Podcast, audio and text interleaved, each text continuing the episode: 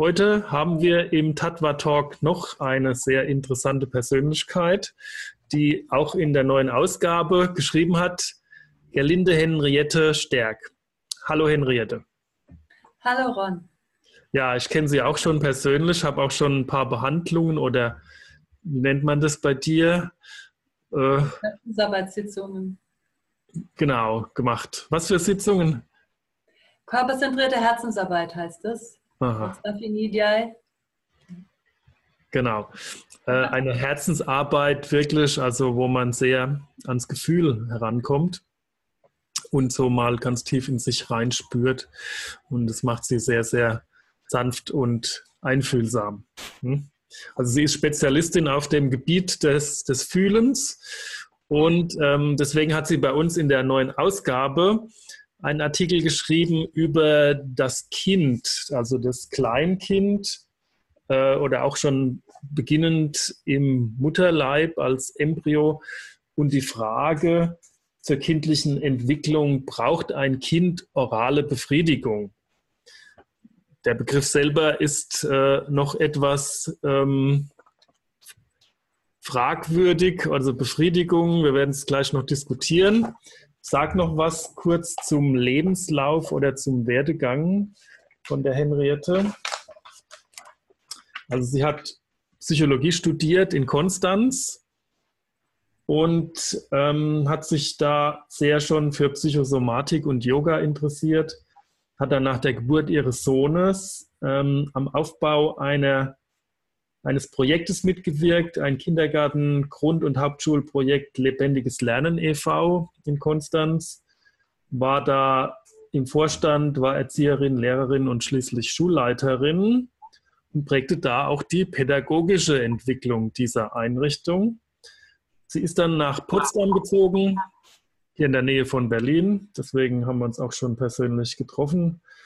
Und forscht und arbeitet innerhalb der Spielraumarbeit nach Emmy Pickler mit Kleinkindern und machte die Ausbildung zur, wie bereits erwähnten, körperzentrierten Herzensarbeit nach Safi Nidaye. Ja, und sie hat eben den Lern- und Lebensraum Leben lernen in Potsdam begründet. Also der Artikel geht um die Frage, des Oralen und der Bedeutung des Mundes bei ganz kleinen Kindern. Na, so. Und ähm, meine erste Frage als außenstehender Mensch, warum nehmen die Kinder eigentlich alles in den Mund? Ja, weil ähm, der Mund ist der Ort, wo ganz viele Nerven sind. Nervenenden auch ähm, die, die Informationen wollen. Die wollen wissen, wie ist die Welt beschaffen. Die Kinder kommen auf die Welt und die ersten sieben Jahre ist das Grundanliegen, die Welt kennenzulernen und dabei die, die Sinne zu verfeinern. Und dazu gehört auch, alles mit dem Mund zu erleben. Das ist für die ein, ein spezieller Genuss, zum Beispiel manche Dinge, den Stein ganz in den Mund zu nehmen. Erst vielleicht mit der Hand nach etwas zu greifen und die zweite Bewegung ist sofort an den mhm. Mund, an die Lippen. Und dieser Bereich ist auch einfach, wenn man das sieht, ähm, sehr stark von, im Gehirn abgebildet. Ne? Da gibt es einfach ganz viele Neuronen, die da aktiv sind und die möchten stimuliert werden. Wenn ein Kind sehe ich immer wieder bei mir im Spielraum, ähm, die Dinge nicht zum Mund führen darf, Dinge auch nicht in den Mund nehmen darf, weil die Mutter Angst hat, dass das Kind was verschluckt, dann, ähm, dann entsteht Frustration. Das hm. Kind ähm, ist einfach unzufrieden und sobald es bei mir ist, beginnt es wieder, ich habe extra dann so große Glassteine, die man wirklich überhaupt nicht schafft, runterzuschlucken. Also es schafft ein Erwachsener nicht. Mhm. Ähm, auch selbst da haben Eltern oft Angst, aber die zielgenau streben sie auf diesen Korb zu und das Erste, was sie tun, ist, diesen Stein in den Mund zu stecken und die Eltern finden immer wieder, wenn sie sich dann darauf einlassen und das mal beobachten, dass das Kind dann dadurch so entspannt ist. Das mhm. entspannt, also weil die Nerven, die kriegen die Nahrung, die sie brauchen und dann entspannt das Kind. Das ist letztlich mit der ganzen Entwicklung, wenn ähm, diese natürlichen Bedürfnisse, die das Kind hat, körperlich an Informationen genährt werden, dann entspannt sich das Kind und es ist viel leichter, viel kooperativer und viel leichter ähm, zu nähren, ähm, in Arm zu nehmen, beim Weinen in Arm zu nehmen, wenn es diese Bedürfnisse erfüllen kann. Mhm.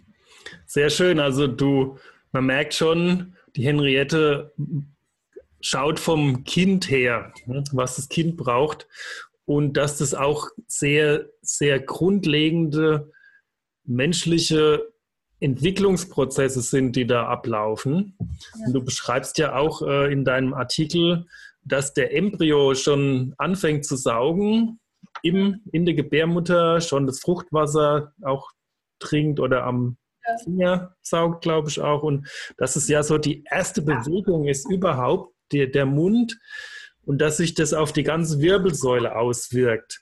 Wie ist dieser Prozess da? Wie läuft das?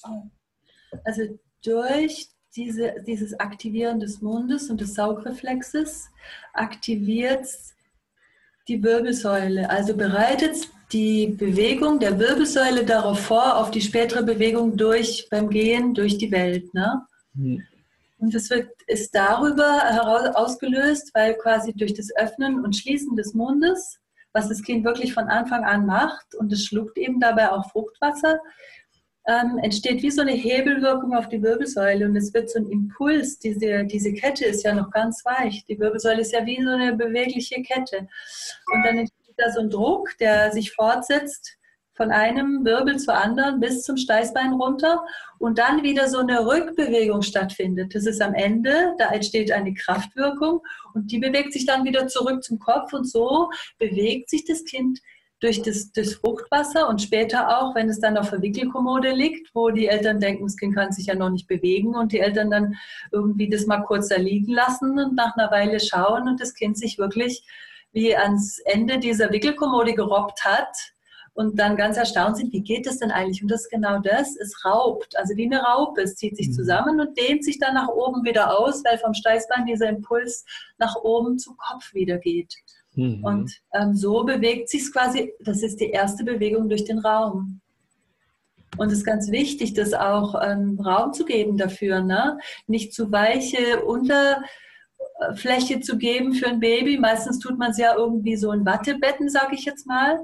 Und dann mhm. kann es diese Bewegung nicht ausführen, mhm. weil es dann zu einsinkt in, in, in das, was dann unten ist es ist natürlich gut, wenn das Kind gerade auf die Welt kommt, das nicht irgendwie jetzt auf den harten Steinboden zu legen, sage ich jetzt mal, ja. aber auch nicht zu weich zu betten, weil es soll ja auch auf der Erde ankommen und die Qualität der Erde erfahren und damit Kontakt machen und zu merken, ah, ich kann mich entspannen, ich bin ganz in Sicherheit, die Erde hält und trägt mich. Dieses Gefühl, diese erste Erdung auf dem Rücken findet auch heutzutage immer noch nicht statt weil Eltern dann das Gefühl haben, auf dem Rücken liegen ist ja langweilig, da muss ich das Kind bespielen und bespaßen und rasseln vor dem Gesicht hin und her oder es unter so einen Rasseltunnel legen. Dann ist es ständig ähm, abgelenkt und stimuliert mit den Augen und kann eigentlich nicht nach unten spüren, das, was es eigentlich tun will. Mit den Händen entdecken, die Füße, die gehören ja zu mir, Mhm. All das ist ganz, ganz wesentlich. Auch dieses Mal in Ruhe da liegen dürfen und es ist niemand da, der mir irgendwie Musik macht oder irgendwas bespaßt und bespielt, sondern es ist nur Ruhe. Ich bin vielleicht gut versorgt, gut genährt, gerade gestillt und ich liege einfach auf dem Boden, auf dem Rücken. Bis die Zeit kommt, wo ich anfange, wo das Baby anfängt, dann irgendwie das Becken zu bewegen, die Arme, na, auch es fängt ja eigentlich schon an, wenn der Geruchssinn ist ausgebildet, gleich am Anfang. Die Nahrungsquelle, wenn es Hunger hat, ne, die Muttermilch zu, zu riechen. Und der Mund dreht sich dann Richtung Nahrungsquelle, da wo der Geruch herkommt. Und es führt dann eine Ganzkörperbewegung aus. Die ganze, der Impuls, der da durch die Sinne ausgelöst ist, wird auf den ganzen Körper dann in eine Bewegung umgesetzt. Das heißt, die Wirbelsäule dreht sich und das sind ganz wichtige Bewegungen, die quasi unser entspanntes uns bewegen, nicht, ähm, sage ich mal, aktiviert durch eine Anstrengung, durch eine Anstrengung im Nacken früh, sondern wirklich aus einer Spiralbewegung. hm. aus dem es eigentlich zwei Gesetze gibt, mit denen wir uns bewegen. Das ist das eine, weil wir ja hauptsächlich aus Wasser bestehen, ne? dass eigentlich Wasser hat die Tendenz, und auch jede Zelle so die Form einer Kugel anzunehmen, weil das wie so eine Ganzheit dann ist, die, die, die stabilste Form. Und so will der Körper, auch wenn er sich bewegt, eigentlich seine, den ganzen Körper bewegen. Er will seine Ganzheit immer empfinden. Er will ja erstmal, er kommt auf diese Erde, empfinden, wer bin ich als ganzes Körperwesen. Und das Zweite ist die Schwerkraft, die nach unten zieht und mich hält. Und diese beiden Dinge zusammen machen diese Spiralbewegungen, die jetzt sich wir überall in der Natur sehen können. Also unsere Knochen sind so angeordnet, ne? wenn man in die Natur guckt, die Schneckenhäuser, die Rinden von einem Baum, alles hat diese Struktur und diese Bewegungsart letztlich. Ja, das ist wunderschön, ähm, wenn man sich da mal mit beschäftigt, mit diesen Wirbelformen und Wellenbewegungen und mhm. Eiformen. Ja. Viktor Schauberger ist da ja ein großer Naturforscher gewesen in der Hinsicht. Und das drückt sich da auch aus. Hm?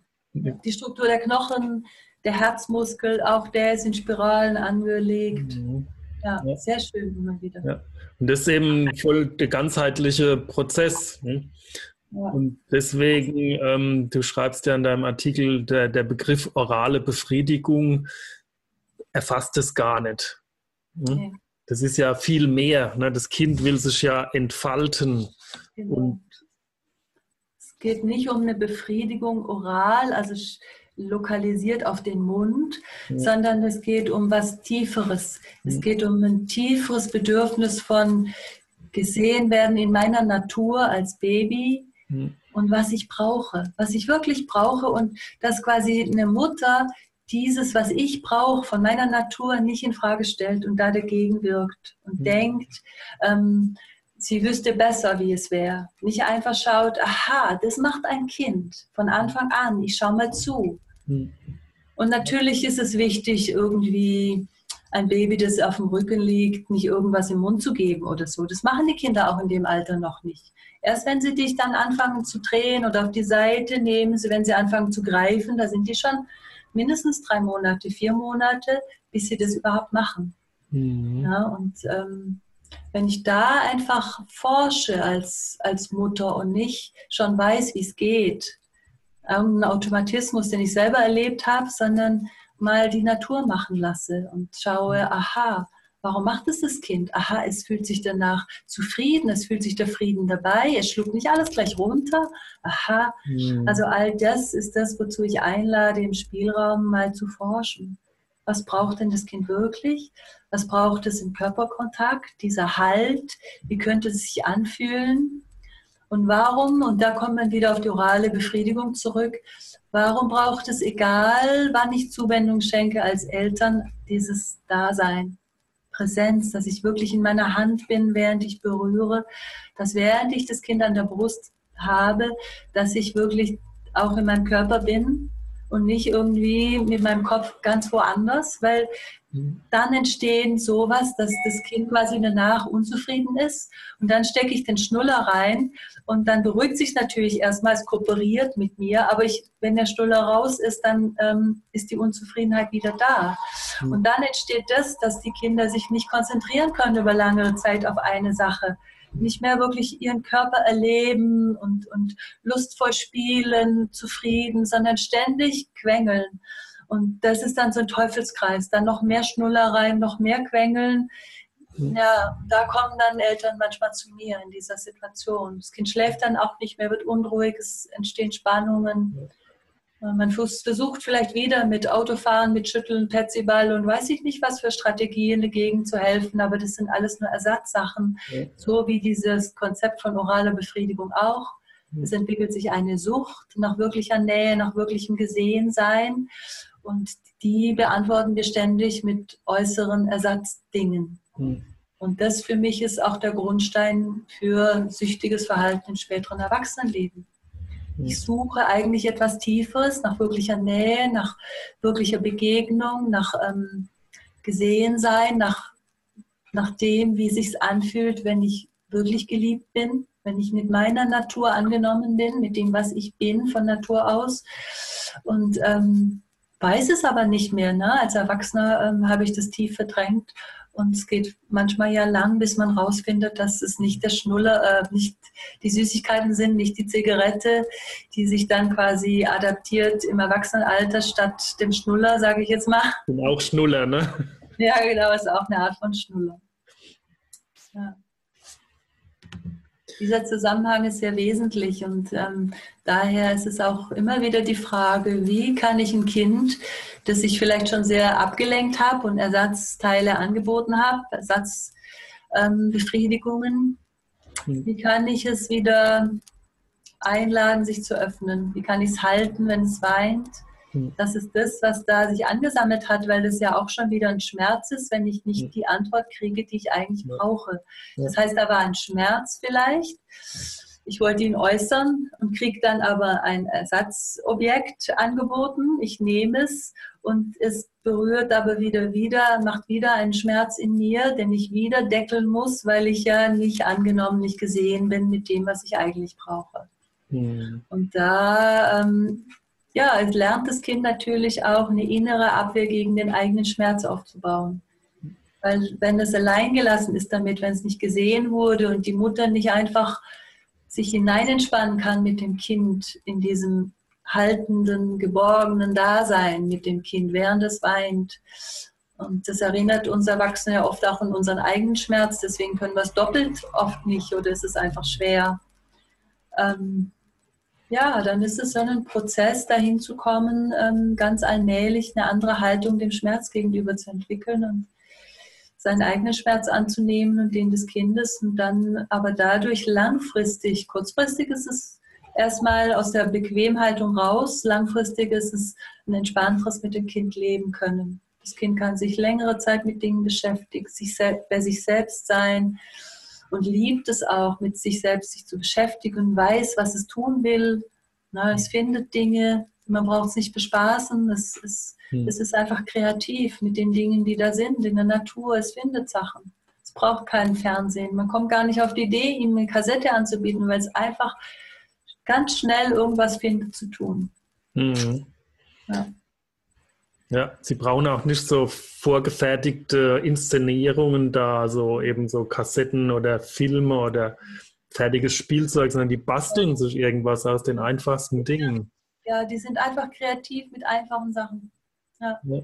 Mhm. Wenn sie den Zugang, den Kontakt zu ihrer Natur verloren haben, zu ihrem Fühlen, mhm.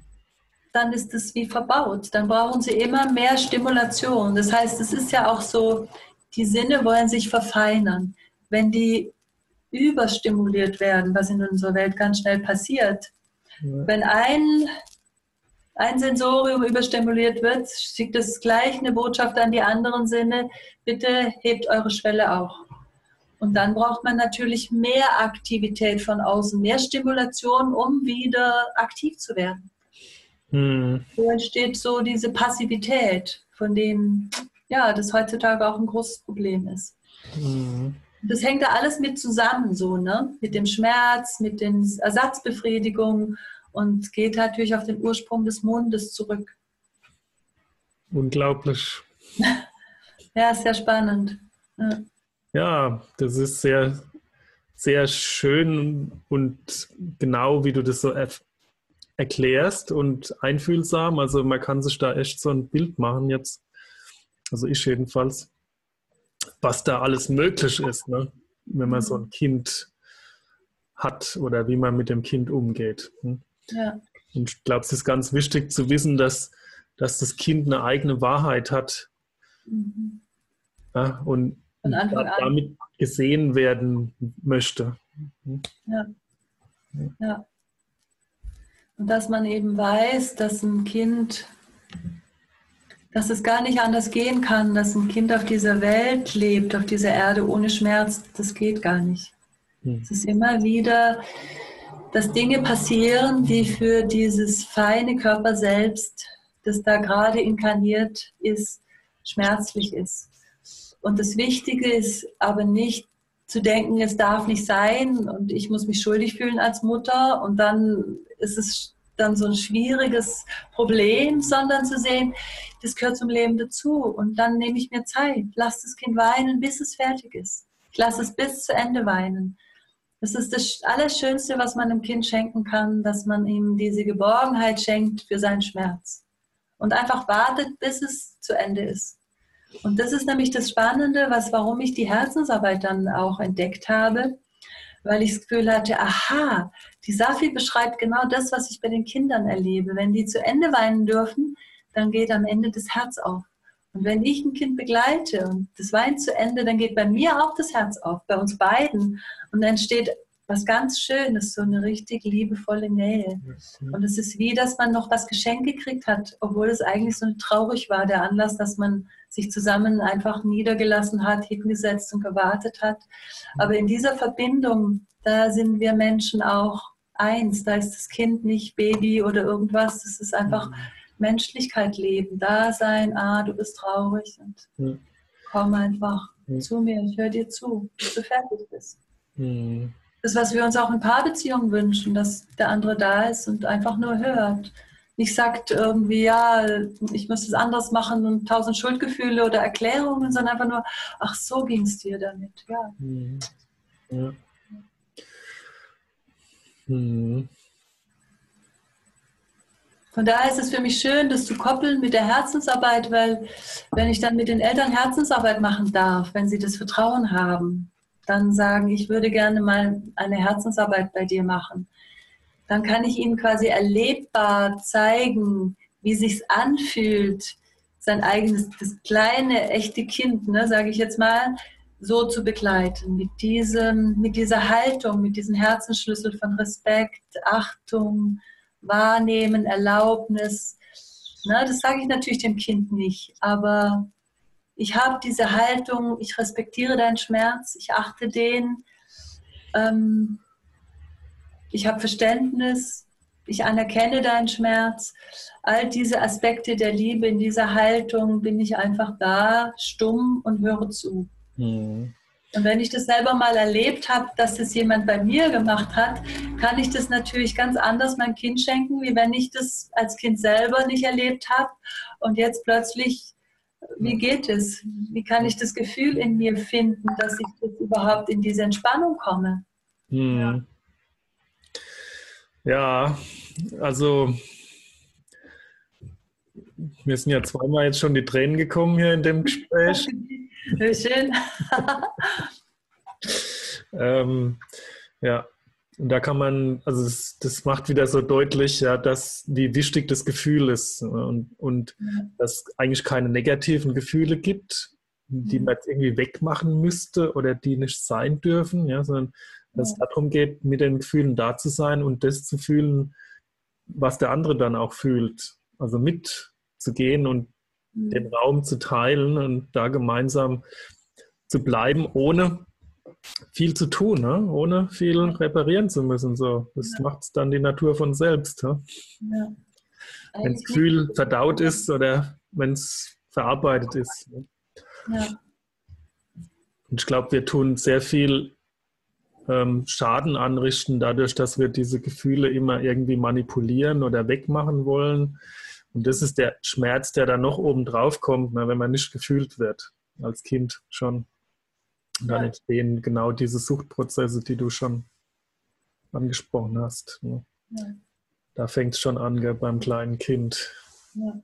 Wie einfach es eigentlich ist und trotzdem ist es eine große Herausforderung und steht und fällt damit, ob ähm, Eltern an dem Punkt sind zu sagen, okay, ich ähm, richte mich auch bei mir selbst nach ihnen. Ich mhm. nehme auch mein eigenes inneres Kind mit auf den Arm. Das mhm. weint dann mit und ich lasse es auch da sein. Mhm. Das ist so der Schlüssel. Diese Entscheidung gilt es dann irgendwann zu treffen aber die kann ich nicht beeinflussen. Ich ähm, lade die Eltern ein, so wie sie sind. Ich nehme sie und ich lasse denen Zeit, bis, sie, bis es passiert. Ja. Manchmal kommen die zwei Jahre, bis es dann, bis dann merken, ach, jetzt habe ich es verstanden. Ja. Manchmal gehen sie natürlich auch wieder nach einem Kurs oder so. Ja. Oder manche kommen und die haben es sofort verstanden. Das ist einfach so unterschiedlich. Ja, so wie halt jeder seine Zeit hat und auch jedes Kind seine Zeit, sich zu entwickeln und hm. Ja, und die Seele braucht, dass sie frei ist, ne? dass sie selber entscheiden darf, wann ist mein Moment, wo ich hm. bereit bin. mich zu öffnen. Ja. da auch die Freiheit zu geben. Ne? Selbst manchmal haben Eltern erkannt, dass sie einen Fehler gemacht haben, ne? viel abgelenkt, beschnullern und beschütteln und weiß ich nicht, viel gemacht haben und viel Unruhe auch in das Kind hineingegeben. Und dann haben sie es verstanden und dann würden sie gerne jetzt ganz schnell sagen, so jetzt wein doch wieder. Ne?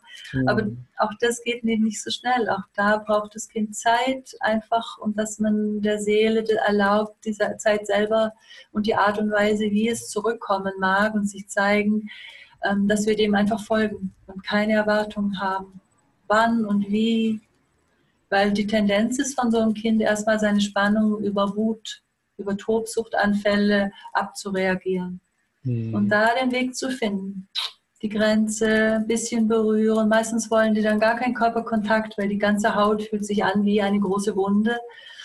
Und dann habe ich manchmal wie so einfach nur mit dem kleinen Finger am Zeh oder wo es halt möglich ist, zu signalisieren, ich bin da, ich lasse dich nicht allein, aber ich sehe, ich respektiere deine Grenze, aber ich bin für dich da. Da immer Schritt für Schritt, jeden Tag einen kleinen Schritt zu gehen und zu schauen, wo, wohin geht's. Und das Öffnen passiert, wenn ich dranbleibe, wenn ich nicht ja, wenn ich nicht anfange ähm, zu forcieren oder ähm, ungeduldig wieder mein, meine Wut dahin gebe, ne? sondern einfach weiß, es passiert auf jeden Fall. Und ich gehe mit dem, was das Kind mir zeigt. Ja.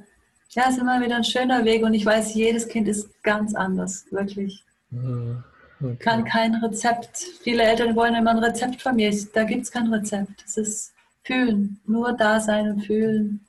Hm. Die kleinen Zeichen von dem Kind spüren. Ja. Schauen, was macht es gern, wenn es gern mit Wasser spielt. Wasser heißt fühlen. Ne? Oft tut es das dann gern, weil es will irgendwie schon Berührung mit diesem Metier. Und dann einfach gucken, wie kann es jeden Tag mit Wasser spielen. Im Badezimmer einen Wassertisch aufstellen, viel an Flüsse und Bäche gehen, einfach, dass es in Kontakt sein kann mit diesem Fließen. Ja. Mhm. Einfach gucken, immer wieder spüren, was, wo ist das Eintrittstor. ja. Ja, also wir hören und sehen eine Fülle von Weisheit und ähm,